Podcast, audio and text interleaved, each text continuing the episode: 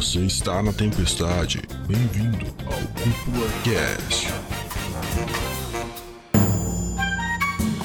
sejam muito bem-vindos e bem-vindas a mais um episódio aqui do Cúpula Cast, o podcast que leva animes e mangás a sério como eles merecem. Aqui quem fala é o André Gione e desse episódio eu só saio chorando, mano. Senão não tem graça. Fala aí, pessoal, aqui quem fala é o Dude e eu chorei. Caralho. Ok. que bom. Aqui é o Patrick e vamos ver no que as pessoas choram aí, que eu tô bem curioso. Oi, aqui é a Helena. Eu choro por absolutamente qualquer coisa e estou extremamente ansiosa pra chorar nesse podcast também. Eu lembro quando eu, quando eu fui convidar a Helena, assim, ela fez. Como é que tu falou, Helena? Eu choro até com um comercial de manteiga. e é verdade. Comercial. Tem que ver se é coalho ou é sadia, né? É Becel? Como é que é o negócio lá? Becel, não, Becel é, Não é marca Be- de margarina. Becel. É? Becel não é marca. Becel parece marca de pilha. Becel parece muito nome de pilha mesmo.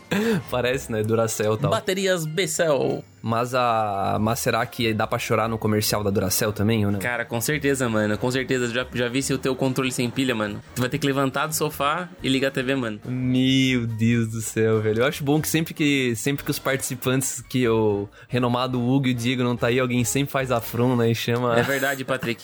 Pô, Patrick, é foda. Meu Deus, ainda jogou a bomba pro Patrick. Mas deu, deu de falar de margarina e de pilha, porque não tem nada a ver com essa porra. Mas- Foi um pouquinho longe, né? É, Hoje a gente tá aqui pra falar de um assunto bem diferente de margarina e pilha. A gente tá De aqui pra falar de animes e pa- animes e parte de animes que fizeram a gente derramar suor masculino ou chorar, né? Ou no caso da Helena chorar e derramar suor feminino, né? Mas a gente tá aqui pra simplesmente conversar sobre cenas impactantes e momentos mais marcantes. É, a gente Dá pra dizer que tem animes que faz a gente chorar o tempo inteiro, né? Tem gente que não chora, tem gente que chora e tal. Mas a gente vai levantar algumas cenas específicas, partes específicas aqui que pegaram forte nos quatro participantes que aqui estão hoje. Só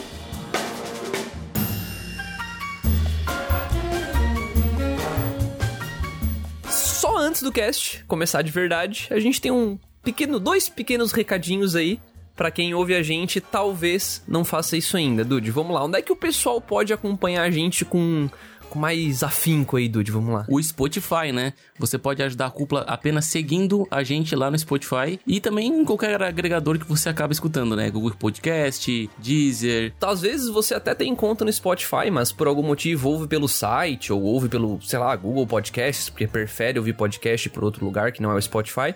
Mas se você for lá e seguir a gente, já ajuda a, o Cúpula Cast chegar em cada vez mais pessoas, né? Sim. Então, sempre é válido. E também, além do Spotify, a gente também tem o, o nosso incrível guia da temporada lá no site da Cúpula, no cúpulatrovão.com.br. E nesse guia da temporada, como o nome já diz, todos os animes da temporada, praticamente todos, são colocados lá com sinopse, trailer, diretor, estúdio, enfim. Tem bastante coisa ali pra você poder ter uma noção aí do que, que você vai querer acompanhar da temporada atual ou das temporadas que já passaram, né? Então a gente tem animes aí desde a primavera de 2020, ou seja, já tem com essa temporada vai dar um ano já de animes, então já tem muitos títulos por lá. E bom, aproveita o guia, dá uma olhadinha lá em quantos animes que você quer acompanhar aí da temporada.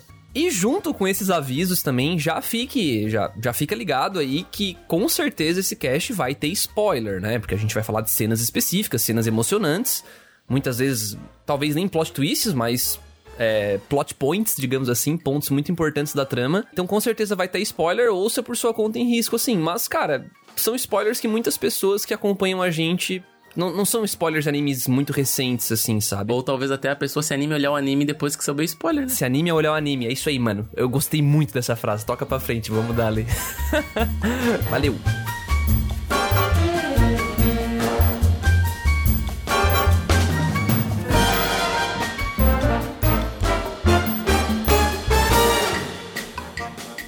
Acho que não, não, não tem muitas delongas aqui. Esse cast é pra ser um cast mais tranquilinho mesmo. E, quer dizer, Não sei, né? Vamos ver como é que vamos sair daqui com as emoções. Vamos começar contigo, Dude. Fala aí pra gente o, a primeira cena que, que vem na tua cabeça aí quando, quando a gente pensa em, sei lá, cena que te fez chorar, assim. Não precisa ser chance que tu caiu aos prantos, assim, meu Deus do céu, escorreu rios de lágrima. É, Eu não consigo imaginar tu fazendo isso, na verdade, sendo bem sincero. Ah, não, mas eu não cheguei a cair aos prantos, sabe? É muito difícil o cara cair aos prantos. Cara, é porque, tipo assim, a maioria das vezes que eu derramei lágrima foi anime de shounen, tá ligado? Em- por incrível que pareça, não foi em anime de drama, assim.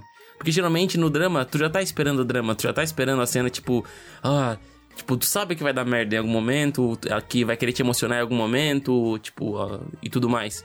Mas em específico, eu vou citar a obra primeiro pra depois a cena, porque a obra em si já diz muito só a respeito, né?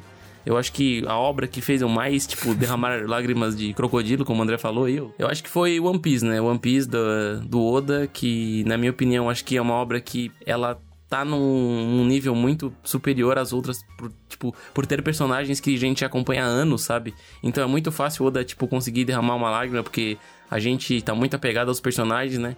E em específico a cena, não, eu não vou falar cena, mas eu vou falar o arco específico, porque eu não sei se o pessoal assistiu One Piece, mas, por exemplo, a gente tem várias pessoas na tripulação do, da- do bando do, do Chapéu de Palha, né? E com o passar do tempo, com os arcos, a gente vai sempre se apegando a esses personagens, esses personagens vão sendo trabalhados, né? E quando o Oda volta nesses personagens e a gente tem muito essa empatia já estabelecida, é muito fácil o Oda pegar e fazer uma cena chocante, emocionar a gente e fazer a gente derramar lágrima, né? Então, tipo, eu tô, eu tô lendo o mangá assiduamente pra ver se eu chego no capítulo mil de uma vez, né? Eu tava tentando correr pra chegar junto, mas não, não deu, não tem como, cara. Os capítulos, cada capítulo é duas horas lendo. Ah, mas tava muito atrás também, né? É foda. Tava de boa, tava no 750, mano. Era só 250 capítulos, mano. Porra, mano, só 250 capítulos, mano. Falta mais 150 agora. Eu li 100 aqui, acho que um mês. O arco em específico que eu ia falar, isso que foi no mangá, cara.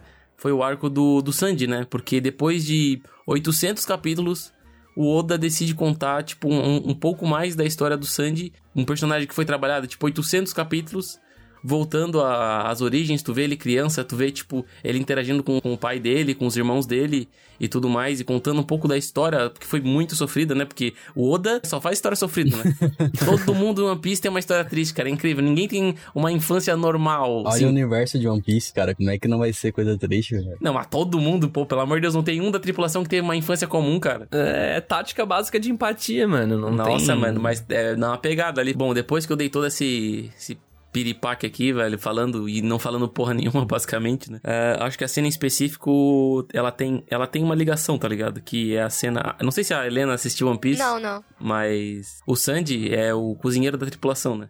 E quando é apresentado o Sandy no começo da obra, é apresentado muito em volta do aspecto de, de comida, né? Que ele passou muita fome no mar e, e, e, tipo, ele dá muito valor à comida. Então, tipo, não desperdiça comida e tudo mais. E na cena específica é quando o Sandy deixa, deixa a, a tripulação pra ele fazer um negócio pra família dele, né? Ele ia se casar pra salvar o bando dele, né? Pro bando dele não ser incomodado pela grande mãe. A grande mãe. Eu vou falar grande mãe, cala a boca. e a cena em específico é a cena que o Luffy fala que vai fazer greve de fome até ele voltar. Hum, E daí depois tem todo aquele, aquele arco lá e ele vem com a cesta toda molhada de comida. Caralho. E tipo, ele, ele- o Luffy come toda a comida, tipo, molhada e ele diz que tava muito gostoso, Ai, tá ligado? meu Deus. E daí, Já tô dando vontade de chorar sem ver. Eu me, eu me arrepiei aqui já, cara. e daí o Sandy fala um monte de desculpa esfarrapada de por que não vai voltar pro bando. E daí o capitão bate nele e ele. E o capitão fala pra ele falar a verdade. E ele para de ser orgulhoso e pede ajuda, sabe? Então, tipo, é uma fórmula bem, tipo, bem genérica de One Piece fazer isso, mas da, da maneira que ele faz sempre emociona por causa de, tipo, de anos e anos trabalhando os personagens. É aquilo que tu falou, né, cara? É- Traz toda essa carga, né? Não tem jeito. Sim, sim. É, não, e tipo, é um personagem muito antigo, cara. É, tipo, foi o terceiro? Não, Não, quarto. foi, o quarto. quarto. Quarto foi o quarto, mas mesmo assim, sendo, sendo o quarto, foi. Acho que, em- acho que foi nos episódios 50, 60 por ali, tá não, ligado? bem antes. Episódio bem antes. Episódio, assim. Mangá, não sei qual capítulo foi, mas episódio É, não, foi bem eu antes. falei assim, episódio foi. porque o começo de One Piece eu vi pelo anime, cara, mas mu- muito foda, tá ligado? Não, essa cena aí realmente é de arrepiar, cara.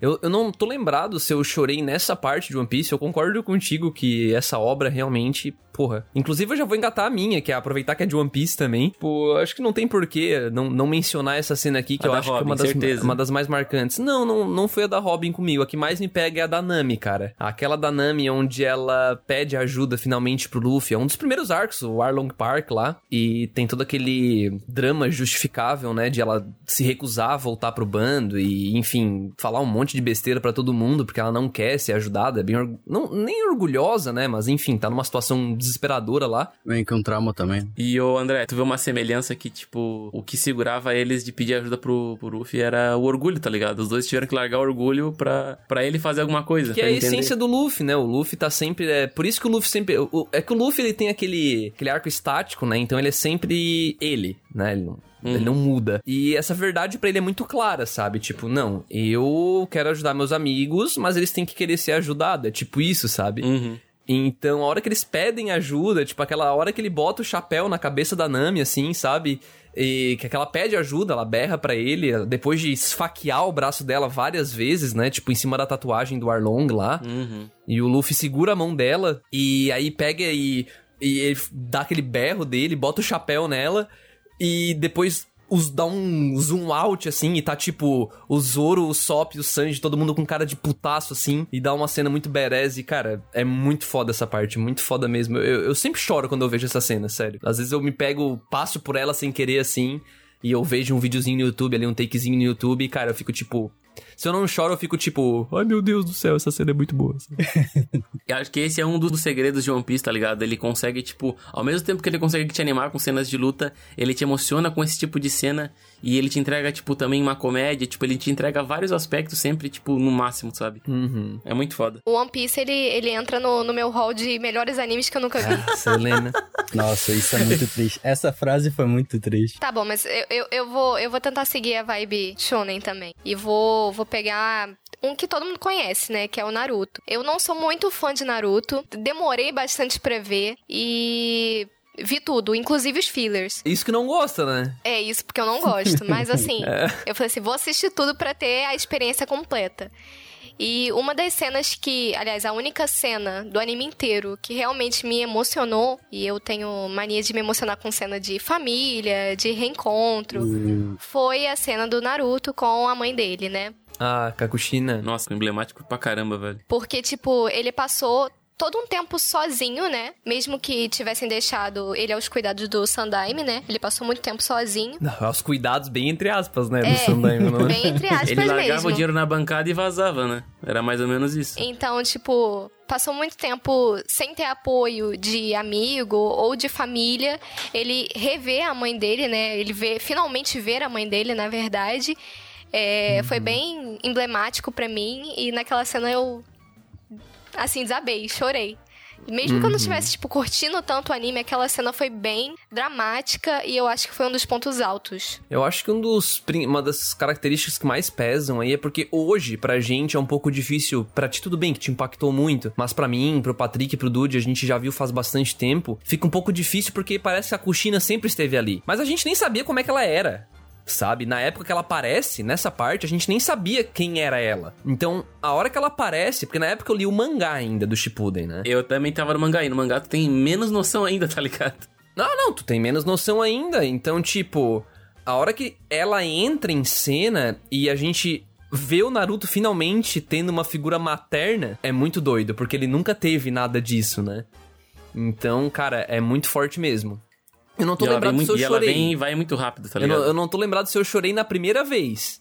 Mas a segunda vez que eu vi essa cena, eu também. Eu não lembro se eu cheguei a derramar lágrima nessa, mas na dele com o pai dele eu derramei uma lágrima. Eu chorei. Gente, mas esse, esse negócio de família, sempre tem uma história de família, alguém morto, alguém doente. É impossível, não dá. Sempre choro. Uhum. É, pra mim é a sensação do, do Naruto se sentindo sozinho mais uma vez, com um picolé embaixo do, da pracinha, derretendo. Quando o Jiraiya morre, né? A cena do Jiraiya. Nossa. No- lá- nossa, nossa, até me arrepiei aqui, mano. Essa cena aí também é muito foda do Naruto, cara.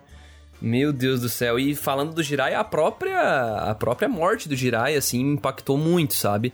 Eu não chorei a primeira vez porque é, meio que, eu não sei se isso acontece com vocês também, mas quando em obras tipo shonen assim, e personagens assim são mortos a primeira vez, meio que parece que não não, não absorveu ainda, entendeu? Tem a esperança que na próxima cena é de Valtina. É, Exato, pode acontecer, às vezes acontece, de fato, em muitas obras acontece. E, e dá a impressão que tu não. Depois de um. Eu não sei se foi mais com Naruto, mas parece que tu percebe o peso da morte. O, o peso daquele personagem, na verdade, só percebe a hora que ele morre. Na verdade, isso é na vida, né? A gente só percebe muito as coisas que fazem falta quando elas estão fazendo a falta. A gente não percebe o valor real delas enquanto elas não estão aqui. começa né? não, senão eu vou chorar. E a hora que ele. E a hora que o Jiraiya some da vida dele ali é, é muito doido, porque é, é- o, o Jiraiya foi a figura paterna, né? Porque o Sandaime, pelo Sim. amor de Deus, né? Sim, De- depois do Iruka ali, que na verdade foi o Iruka no comecinho, Mas muito pouco, né? pouco também, mesmo porque não tem nem tempo de tela Uhum. pra isso, eles pulam logo nessa ele é- parte, já vai pro Genin Ele é ali. professor, ele não treinou ele, ele não teve, tipo, um contato tão íntimo, É, né? Eu não consigo ver o Kakashi muito como figura paterna também, apesar de estar ali. Não sei se é porque tem mais o Sasuke e a Sakura envolvido no comecinho, né? E tem todo aquele esquema lá do, tipo, do time skip que teve, que ele passou, acho que, dois anos com Jiraiya. Uhum. Pois é, cara. Então, é, foi basicamente o pai dele ali, né? Então é muito forte essa cena, é muito forte mesmo. E, e, e, cara, é- nossa, sei lá, quero até parar de falar dessa parte. é que já mescla, eu já ia engatar aqui naquela hora que ele volta pra vila e ele chega e, tipo.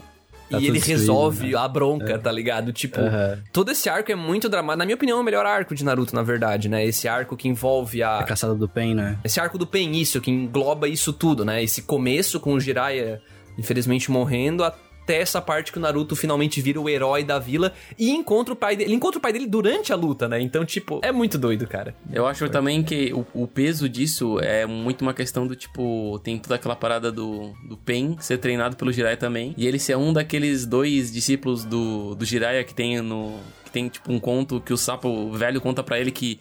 Tu, tem, tu vai ter dois aprendizes e um Ah, é tipo, sim. vai causar É, o caos e muito. o outro vai trazer a, a luz, a profecia e tal. E tem todo esse peso junto, né? E, e além dessa cena, Helena, alguma cena muito impactante pra ti em Naruto? E se bem que tu falou que não gostou muito, né? É, essa, eu acho que essa foi a única que, assim, me fez chorar mesmo. Porque eu tenho outras cenas que me fizeram chorar, mas aí eu vou deixar pra depois. Nossa. Pra gente continuar no espectro shonen aqui, antes de eu entrar nos de drama. Nossa, lembrei de uma, cara, do Naruto também, cara. Mas, velho, é muito guri, velho. Deus. A luta do Naruto contra o Gara, mano, na árvore. Na, na árvore não, na floresta. Que também é nas árvores, né? Que ele, que ele transforma o sapo na Kyubi, mano. Que é bem lá no Naruto clássico. Ah, isso lá no, lá no clássico. Mas tu chorou lá? Não dá de chorar, não. Chorei, mano, deu uma choradinha. Caramba! É, eu também Cara, não, muito achei massa quando ele massa. transforma o sapo na Kyubi, cara. Vai se fuder. Tu diz. Genial, Tipo, cara. uma, uma cena que eu acho que vocês E esqueceram. ele nunca mais fez isso, tá ligado? Uma cena que eu acho que esqueceram que também é muito importante pro, pro desenvolvimento dos personagens de Shippuden é quando o, o sensei do Shikamaru e a galera morre. Nossa, essa cena é muito forte Essa também. é do pesada, Asuma, né? né? É, do Asuma, isso. É, E, mas eu tipo, não chorei, assim, não. Não? Não. Pô, Eu Eu chorei, eu chorei é só- muito com a dor do, do Shikamaru, cara. E, tipo, ele jogando xadrez sozinho, mano. Ah, vai tomar no cu. O pai dele chega, do nada, começa a falar das histórias, do que, que é o fogo de Cara, Konoha. eu vou dizer, eu não chorei também, mas foi porque, tipo, eu não tinha uma empatia por aquele cara, tá ligado? Porque ele apareceu o quê? Quando o Itachi apareceu, tomou uma surra, É vazou tu, depois. é que tu tem pelo Shikamaru, não pelo É, Asuma, né? É, tá sim, ligado? sim, sim. E, e a pira dessa parte, a parte que mais. é, Eu não sei com, com vocês, mas como eu falei antes, é, quando eu vejo a morte no Shonen, não me impacta tanto na hora da morte. Mas depois. Que? Nossa, mano, tá Não, não, na hora eu não choro, entendeu? É porque na sempre hora. tem a chance da ressurreição. Exato. Tipo, mas eu- às vezes eu nem penso nisso. Mas eu nem penso muito nisso. Tipo, é que dá a impressão que eu não digeri ainda. Mas depois, quando eu já digeri, eu entendi como que essa morte afetou os sentimentos de todo mundo. Hoje eu tenho certeza que se eu ver um AMV ali dessa cena do Patrick, ele falou, tenho certeza que eu vou chorar, mano, dessa parte do Shikamaru É ali com a tu entende a consequência daquilo. Tu vê o Shikamaru fugido depois, querendo vingança, querendo se tornar um ninja, entre aspas, ruim, né? Que depois ele foi meio que salvo pelo Kakashi. O próprio Aino e o Shoji, tá ligado? Tipo, tem um peso muito grande pros personagens e tu meio que começa a se sentir por causa deles, assim. Sim, e isso vai aumentando com o tempo, né? Porque aí que a gente consegue entender de fato, né, esse peso dessa morte, esse peso dessa falta. No caso dos exemplos de Naruto aí, né?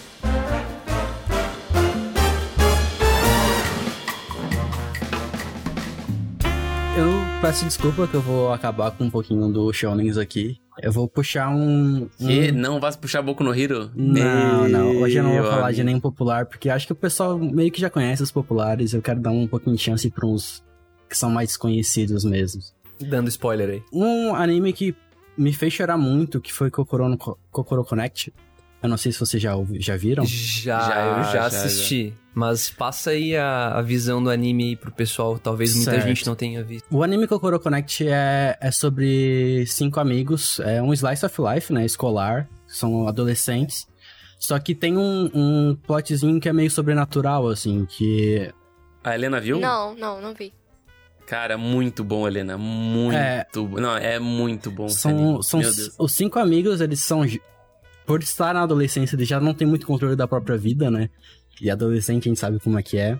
E, e a gente acompanha uma um ser sobrenatural onde faz eles perderem o controle total da vida deles. Tipo, uma hora eles estão trocando de corpo um com o outro, uma hora eles estão virando criança, outra hora eles estão fazendo um monte de coisa, assim. E isso bota o- a relação dos cinco à prova.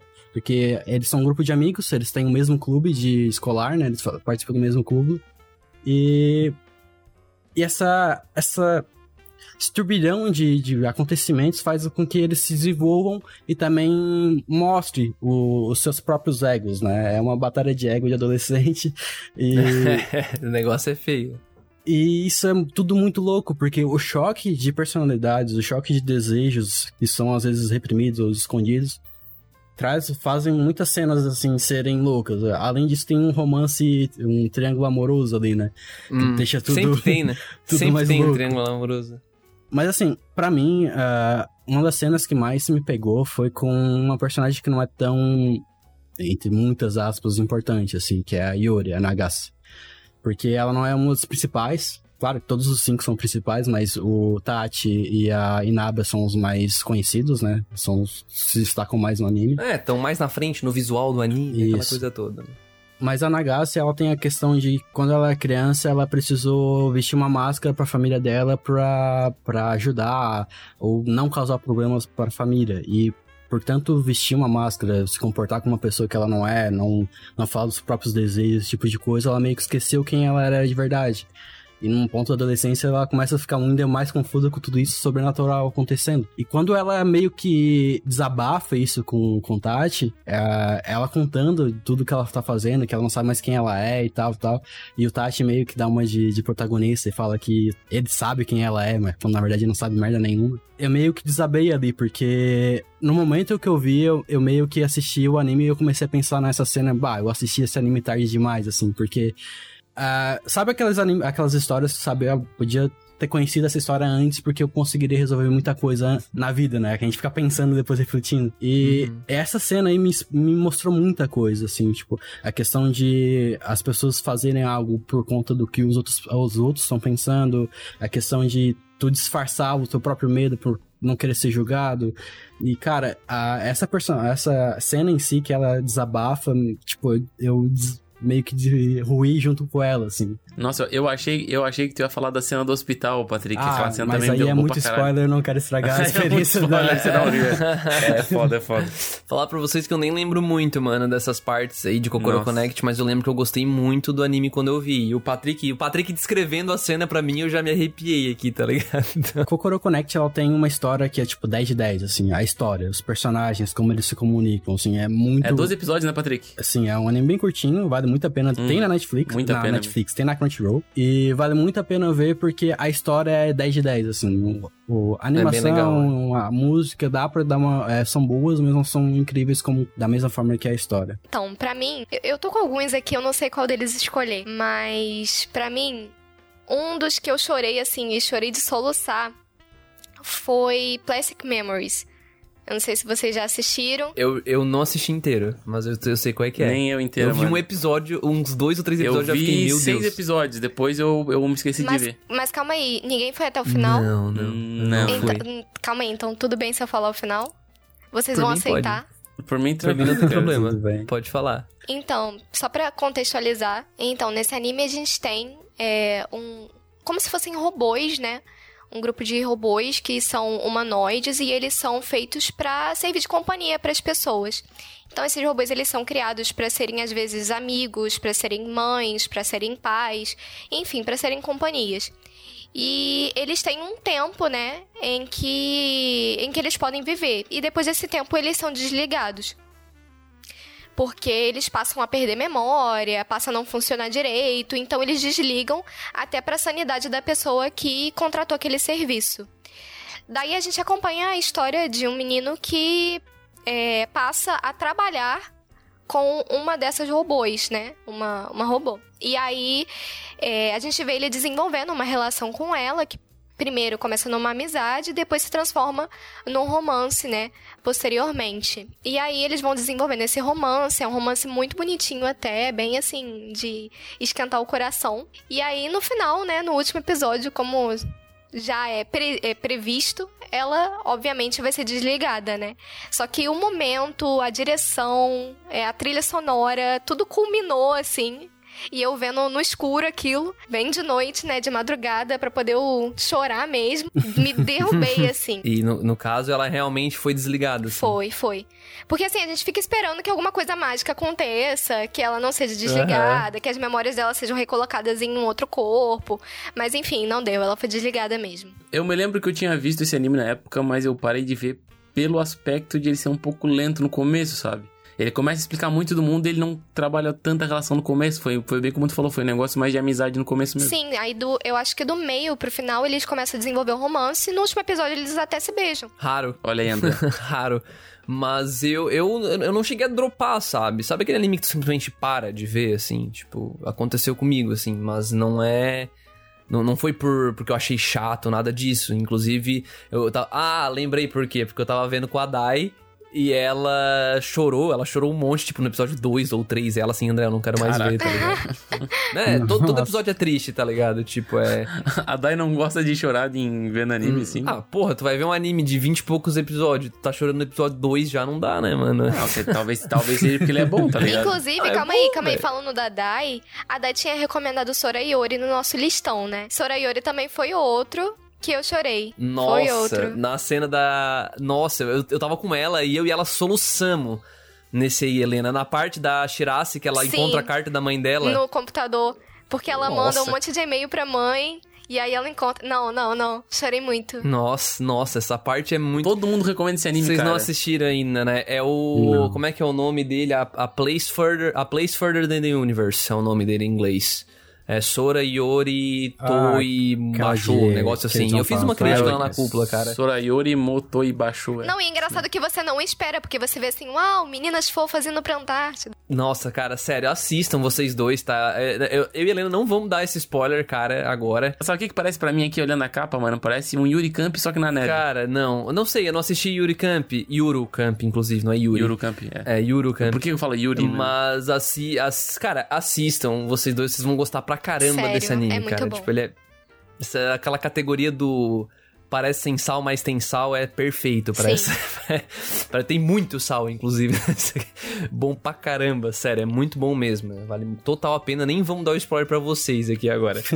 Cara, seguindo essa essa lógica aí de soluçar, cara, tem uma obra para mim que é muito muito querida, muito querida mesmo para mim, que é Steins Gate. Nossa! E Steins Gate, a primeira vez que eu assisti a primeira temporada, eu não chorei, mesmo porque eu tava um pouco confuso assim. E eu assisti a segunda vez, eu não lembro de ter chorado, tá? Eu não lembro de ter chorado, mas aí eu vi o Steins Gate Zero. Nossa, eu chorei muito em Zero.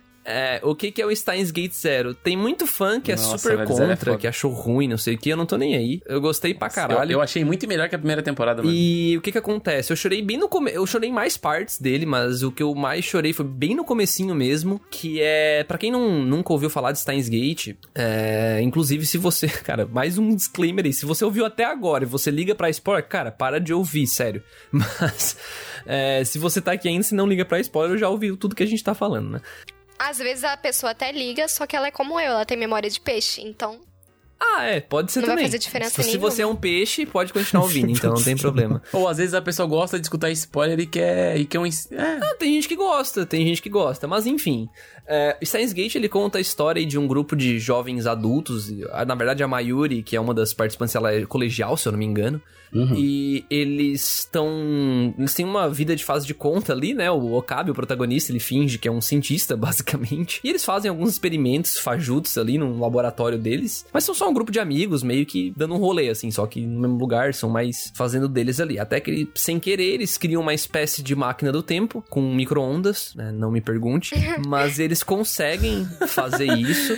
Micro-ondas e um celular, algum tá motivo aí por trás. né?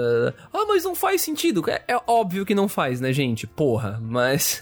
Cara, o, Hum. o André, eu vi uns caras falando, eu sei que eu e tu são bem fãs de Steins Gate, eu vi uns caras falando que é porque o micro-ondas foi uma invenção que foi feita sem querer, tá ligado? porra, Foi que por isso massa. usaram tá, esse não, faz sentido. do Eles sem querer a máquina aí, né? Ó, mas Show, tem legal. algumas, tem algumas referências que são, que são reais, assim. Sim, sim, a, a própria organização ali do Steins Gate tem uma Uhum. vertente real aqui, né? O, o acelerador de partículas, A é, o CERN. CERN. Então Sim, tem sim. várias coisas, inclusive a própria teoria de viagem temporal de Steins Gate, quando foi feito lá em 2011, acho. É, na verdade, o jogo é de antes, né? Porque o Steins Gate é baseado num jogo. Ele é de antes ainda e ele se baseou nas teorias temporais de linhas de tempo, né? De multiversos, essas coisas assim, mais atuais possíveis, sabe? Então, inclusive, ele tem dois diretores, o anime, porque é um roteiro bem complexo e tal. Então é bem bacana mesmo, sabe? E, enfim, por que que eu chorei? Porque o nosso protagonista, ele tá numa sinuca de bico, assim, ele não tem o que fazer, porque por um, ele- eles enviam uma mensagem pro passado, que eles conseguem fazer isso pelo micro-ondas, e o protagonista tá numa jornada sozinho, porque só ele, né, o Okabe, só ele pode, lembra entre as linhas temporais, então por mais que ele salte de linha pra linha, só ele tem as memórias de uma linha pra outra, então, ele faz. Eles começam com envio de mensagens, isso vai alterando a realidade, aquela coisa toda, meio efeito borboleta, assim.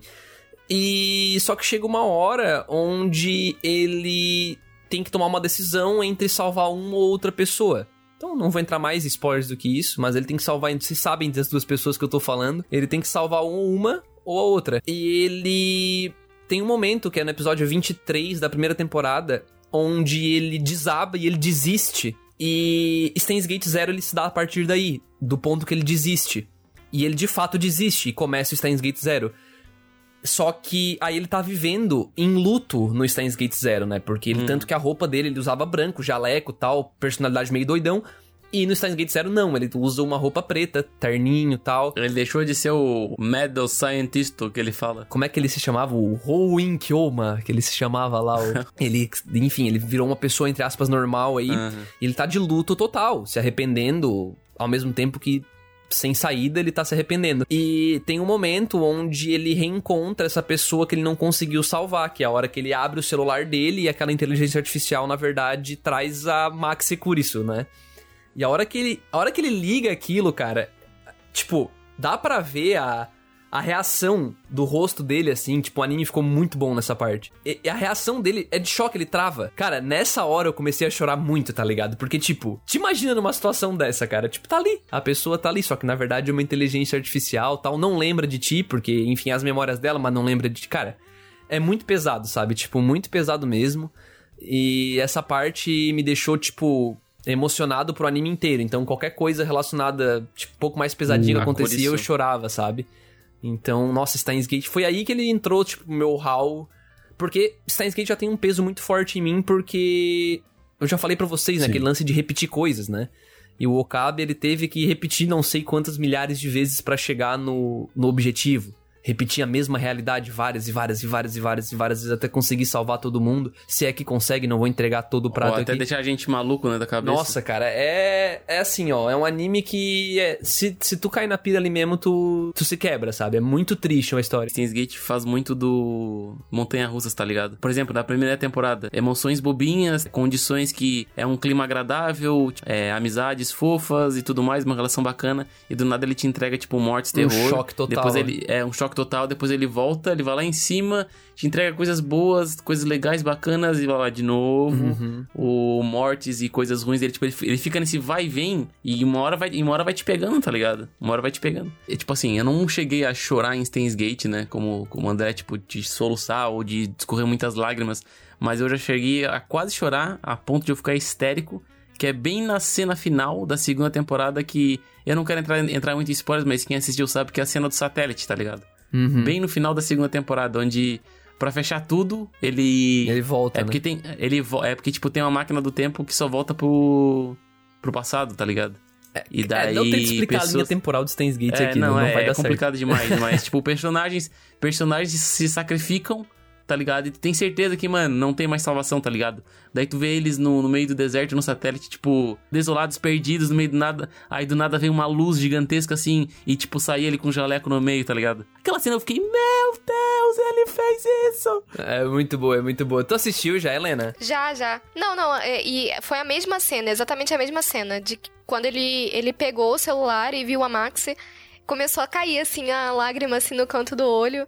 Eu, cara, não acredito. Que merda. E, tipo, a jornada dele, ele faz isso tão sozinho, mas tão sozinho, e, tipo, me lembra exatamente o que acontece também em ReZero. É o mesmo, é, a- é o Nossa, mesmo eu ia tipo de agora, jornada. caramba. Eles ficam muito Nossa. sozinhos, os dois. Então, é, quando. Aqui o disclaimer de spoilerzão, né?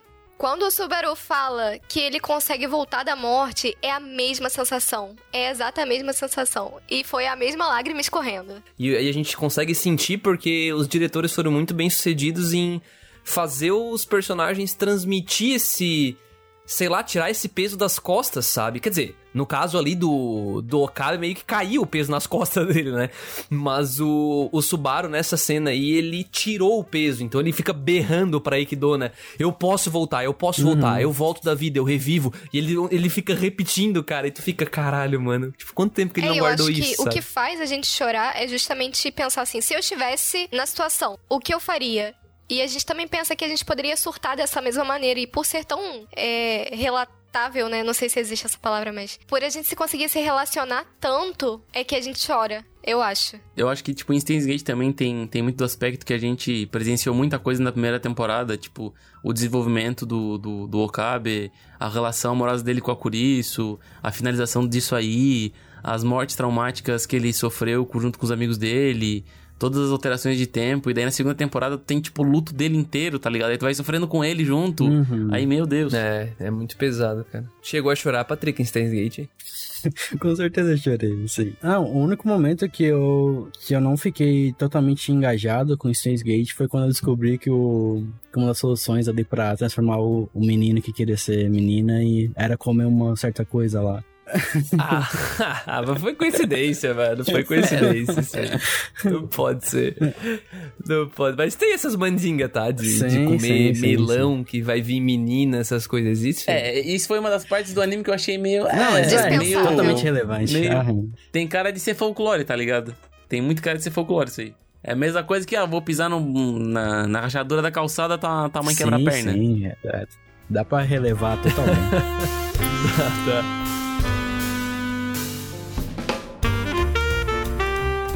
Cara, eu vou trazer uma aqui bem atual, tá? Já que o Patrick não, tro- não trouxe, eu trago a cena do All Might. Foda-se. Nossa. A cena do All Might Cena do não All Might, foda-se. tem como não chorar na cena do Aquela All Might, é cara. da luta tu pode o ser o cara mais... Eu trago minha mãe, se eu botar a mãe Ah, sentada aqui, mãe, assiste essa cena, ela chora comigo. ela vai sim. Não tem como, cara. Olha, cara. Foda-se, cara. Não, ela vai chorar, mano. Não tem como, cara. Ele protegendo a fogueirinha ali. Não sei o que, ele dá um Nessa eu não chorei, não. Ah, Aí, ó. Helena, pelo amor de Deus, Como cara. assim? Caraca, Helena. Coração frio. Caramba, eu li as duas vezes que eu li no mangá. Eu li as duas vezes. Eu chorei as duas vezes que eu li no mangá e no anime, cara. Caramba. Cara, oh, é absurdo aquela cena, aquela, aquela construção ali, todo, tipo, o esquema da, da- do último soco, do, do último sopro, da última chama, tá ligado? No meio da, da névoa, É pá. muito foda. É Eu muito achei foda, absurdo, cara. mano. Helena, que sem coração, esperava mais de ti depois Gente, da eu, margarina. eu não chorei com Boku no Hero. Nenhuma vez, nunca. Cara, como assim, mano? O que eu mais choro é Boku no Hero hoje em dia, velho. Lendo. Caramba, Infelizmente, cara. vou ter que desapontar Caraca, vocês. velho. Mas peraí, então. Mas peraí. Tu, go- tu não gosta do Midori, então? Não, assim, não que eu não goste dele, mas Opa, mas começamos mal já, então. não, é por isso, então. não, não. Ela gosta do Bakugou, pronto. que isso? Ela não quer falar. Como que eu vou gostar de gente que faz bullying? O pior é que o Bakugou é o personagem favorito dos japoneses, cara. Ou eu não sei É que como. lá tem bullying pra caralho. Impossível. Sim, sim. É, porque tem todo um desenvolvimento do personagem e tudo mais Mas eu gosto, depois. eu ah. gosto do Lemillion. Eu gosto do Lemillion. Quem não gosta, né? Eu acho que assim, eu entendo um pouco o lado da, da Helena. Não sei, eu posso estar falando bosta, Helena, me corrija se eu estiver errado. Mas eu vejo muito do Boku no Hero que tem muita representatividade pro lado dos meninos, né? Pro lado das meninas não tem. Toda vez que aparece uma heroína, não é dado a- o mesmo glamour que é dado para os meninos, tá ligado? Tipo, Eu não sei se o André, o André tá acompanhando o mangá, né?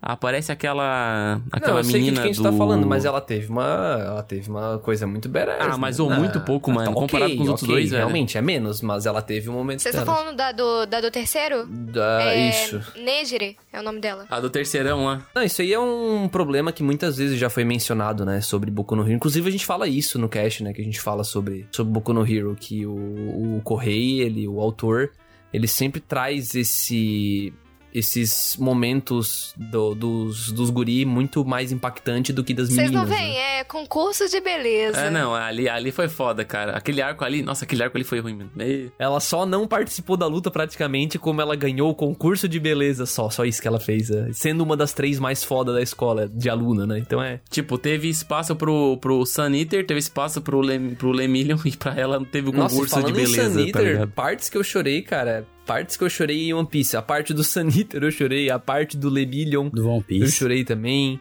Do One Piece, caralho, mano, o Lemillion tá até no One Piece, mano. Eu falei do One- eu falei que One Piece. isso, mano. Ô, Patrick, que arco é esse? Eu tô confuso.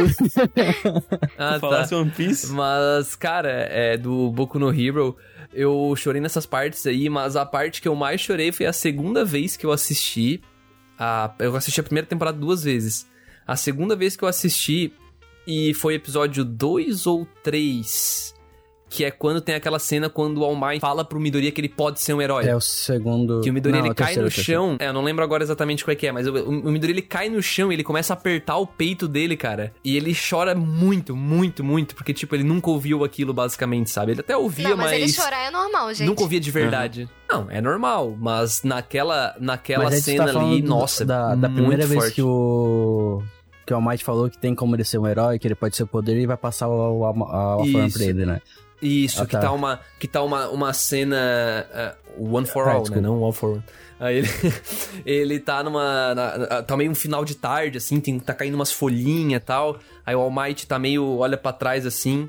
E aponta pra ele, tipo, ah, mas você pode ser um herói, não sei o que. Ele, tipo, ele cai de joelho, assim. Ele já tava de joelho, eu acho, na real.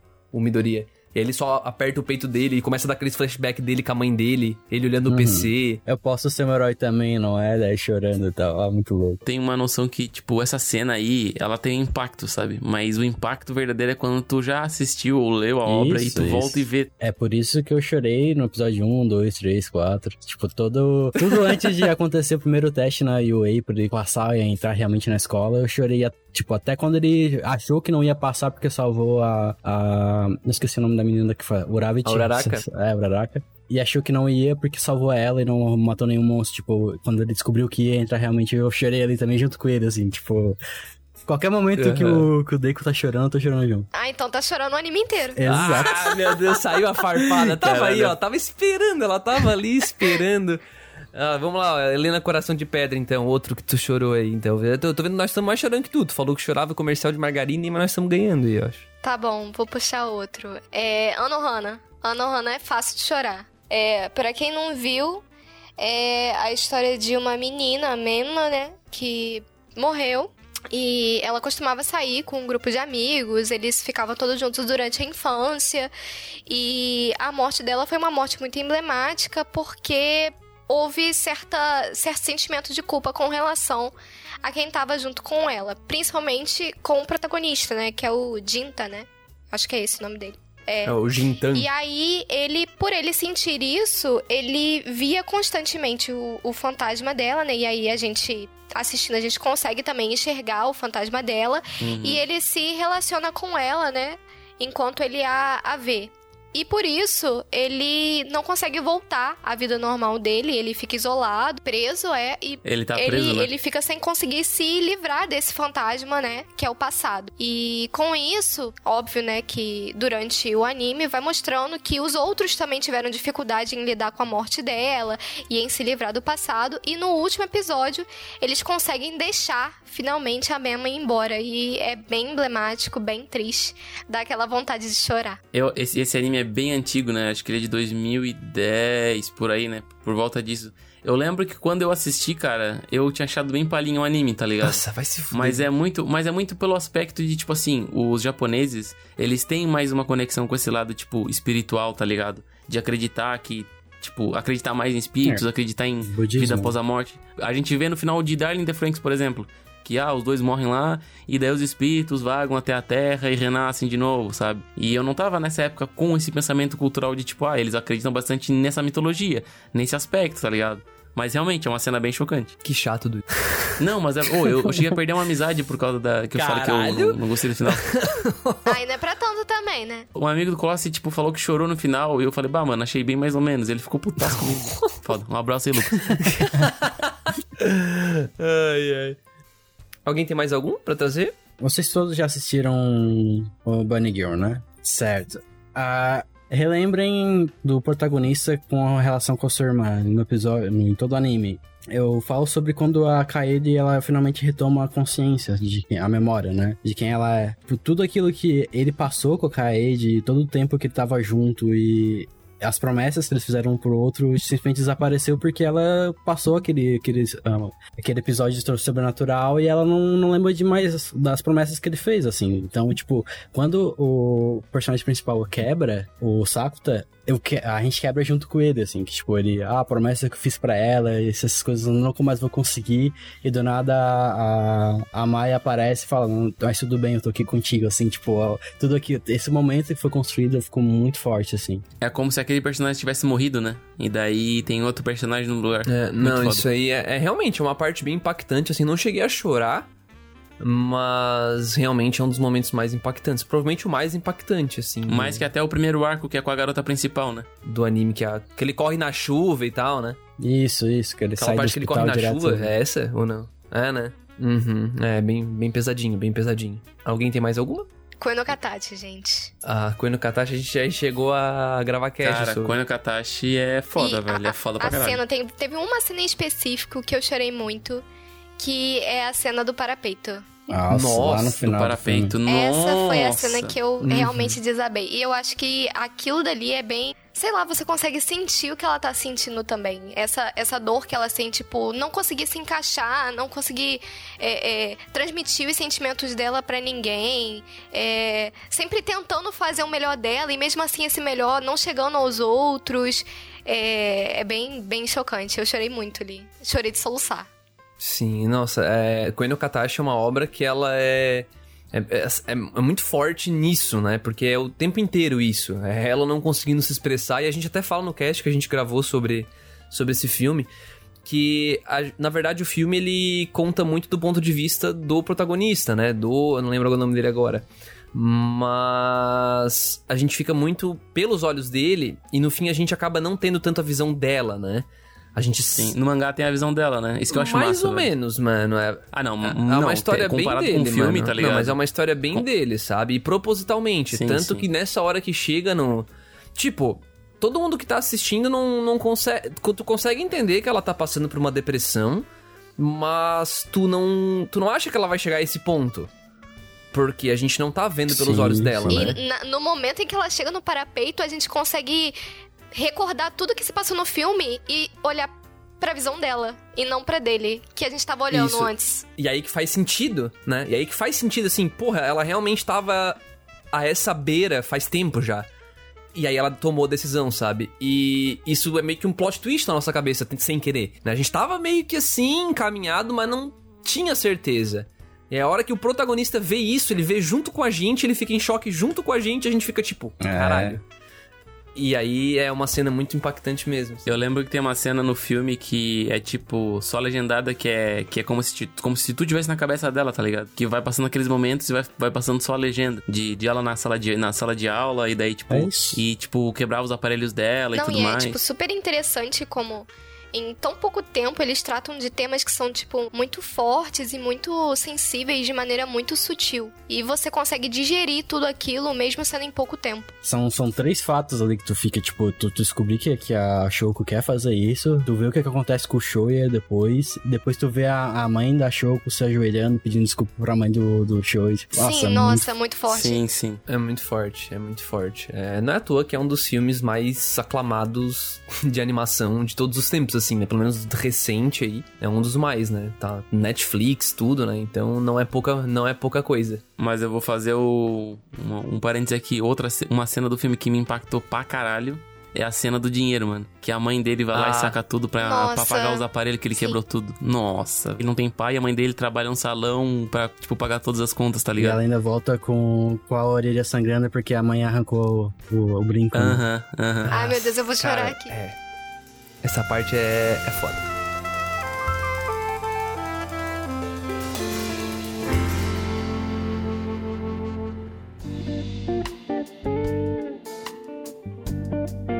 Então é isso, pessoal. É, a vibração desse episódio foi um pouco mais.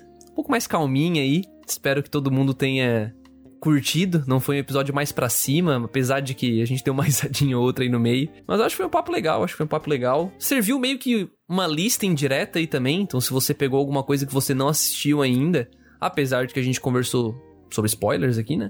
Não perca tempo, vá assistir que todas as obras citadas aqui com certeza valem o seu tempo, por mais que a Helena não goste do Midoriya. tá?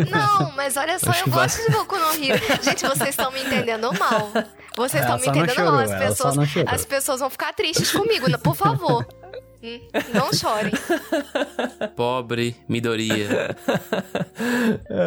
Mas é isso aí, pessoal. Então sigam a gente nas redes sociais. A gente é bem ativo, é, principalmente no Instagram agora. Então é arroba Cúpula Trovão por lá. A gente também tá no Facebook e no Twitter, arroba Cúpula Trovão e arroba a Cúpula Trovão no Facebook, no caso. E vamos lá, vamos participar aqui, vamos dar uns exemplos. Você, no caso, manda um exemplo aí, uma cena onde. Uma cena, um anime específico que você chorou. Ou chegou muito perto de chorar, caso você seja uma pessoa que não não, não, não costume chorar aí, manda pra gente, bota lá nos comentários do site, ou então manda um e-mail pra podcast.cúpulatrovão.com.br que a gente vai é, contribuir mais aqui, fazer uma lista maior. Quem sabe um dia a gente faz animes pra fazer chorar, um negócio do tipo. É bem, bem aquela lista que tu gosta, né, Dude? Eu sei que tu gosta, né? Nossa senhora, amo essas Top melhores animes pra Tem que chorar. colocar o top Essa na aqui é- frente. Nossa. Esse é o título, é o, é o charme, né, velho? Botou o top na frente, o Dude já. Ai, valeu, pessoal. Valeu, falou. Tchau, tchau. Tchau. Tchau.